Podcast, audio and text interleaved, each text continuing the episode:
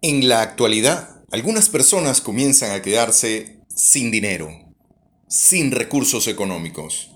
Otros, su salud se ve afectada por virus y otras situaciones.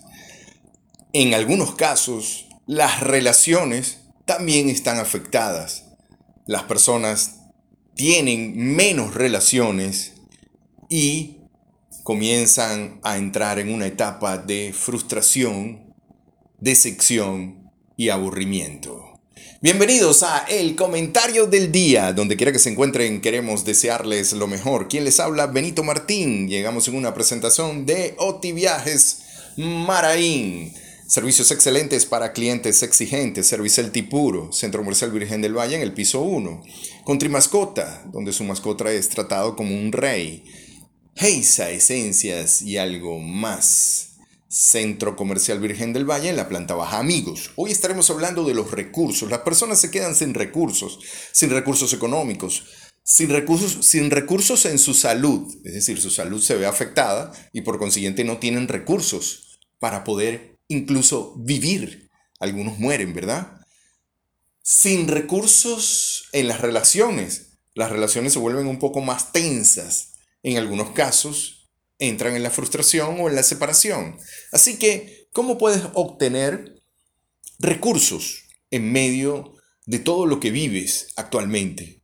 En medio de lo que están viviendo las personas, por ejemplo, con situaciones volátiles, situaciones de alta incertidumbre, complejas, y que hoy te aprendes algo, estructuras algo, dices que vas a hacer algo, lo comienzas a hacer y te das cuenta que no funciona.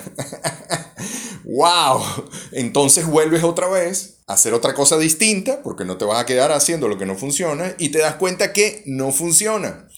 Es decir, hay un contexto realmente complejo. Una vez que descubres cómo conseguir recursos en medio de este contexto, entonces puedes obtener mayor recurso financiero, mejores relaciones y tu salud va a mejorar indistintamente en el nivel donde estés. ¿Cómo conseguir más recursos en medio de todo lo que vivimos? Número uno, tu filosofía de la vida, la filosofía de la vida. Muy poca gente habla de esto. ¿Cuál es tu filosofía de la vida? Y la filosofía es muy fácil determinarla. Es muy fácil determinarla. Sí, determinas ¿A qué le prestas atención? ¿A qué le prestas atención diariamente? ¿A qué le prestas atención? Y a lo que les prestes atención, obviamente eso expande. ¿A qué le prestas atención? ¿A la tristeza o a la alegría? ¿A la frustración o a la oportunidad? ¿A qué le prestas atención? ¿Al problema o a la solución? Porque donde está tu atención, ahí está tu poder. Donde está tu atención, eso expande. Donde está tu atención, esa es tu creación. Es duro decirlo, claro que sí, ¿ves? Porque en medio de un problema, si no puedes ver lo grandioso que puede traer ese problema para ti, es decir, el regalo que viene inmerso en ese problema para ti, si no lo logras ver, entonces es muy difícil que puedas avanzar. Es muy difícil que puedas salir de la frustración, la depresión o la tristeza. ¿Por qué la gente se aburre? Una pregunta clave. ¿Por qué la gente se aburre? Piense por un momento por qué la gente se aburre. ¿Por qué la gente se aburre? Bueno, una de las razones es porque la gente piensa de manera aburrida, se siente de manera aburrida y hace cosas aburridas. Esa es una de las razones. Después, si quieres, en este comentario tú me puedes decir por qué la gente se aburre. Pero básicamente es eso, ¿verdad? Que la gente siempre hace lo mismo aburrido.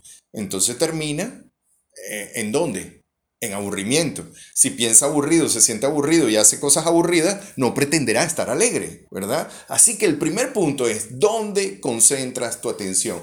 El segundo punto habla de tu cuerpo, la fisiología. Y aquí no hablamos de la filosofía, sino de la fisiología, tu cuerpo, lo fisiológico, la fisiología, sí, tu cuerpo. ¿Cómo está tu cuerpo? ¿Cuáles son tus reacciones cotidianas? ¿Tus reacciones cotidianas son hacia la alegría o tus reacciones cotidianas son hacia la tristeza? ¿Cuáles son las reacciones cotidianas? ¿Cómo está tu cuerpo? Cuando tú le hablas a tu cuerpo, ¿se siente tenso? ¿O cuando tú le hablas a tu cuerpo, sientes tranquilidad? Cuando tú le hablas a tu cuerpo, sientes que quieres matar a alguien o cuando tú le hablas a tu cuerpo, sientes que puedes contribuir amorosamente con alguien. Cuando tú ves las imágenes dentro de tu mente que están graficadas en todo lo que sucede en el, en el contexto, que es como una gran tormenta, pero ¿a qué le prestas atención en esa tormenta? ¿A las nubes y a los rayos o al arco iris que puede estar muy cerca de ahí? ¿Ves? ¿A qué le prestas atención? Entonces, ¿cómo está tu cuerpo cuando tú ves eso?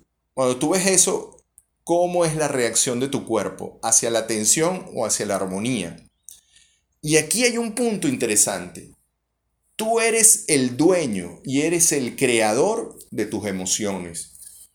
Y una de las maneras de poder transformar una tensión en fluir, ¿verdad? Es la forma como tú te hablas, la forma como te comunicas, lo que ves y cómo tratas tu cuerpo. Amigos, muchísimas gracias por eh, escuchar este comentario. Espero que lo retransmitan.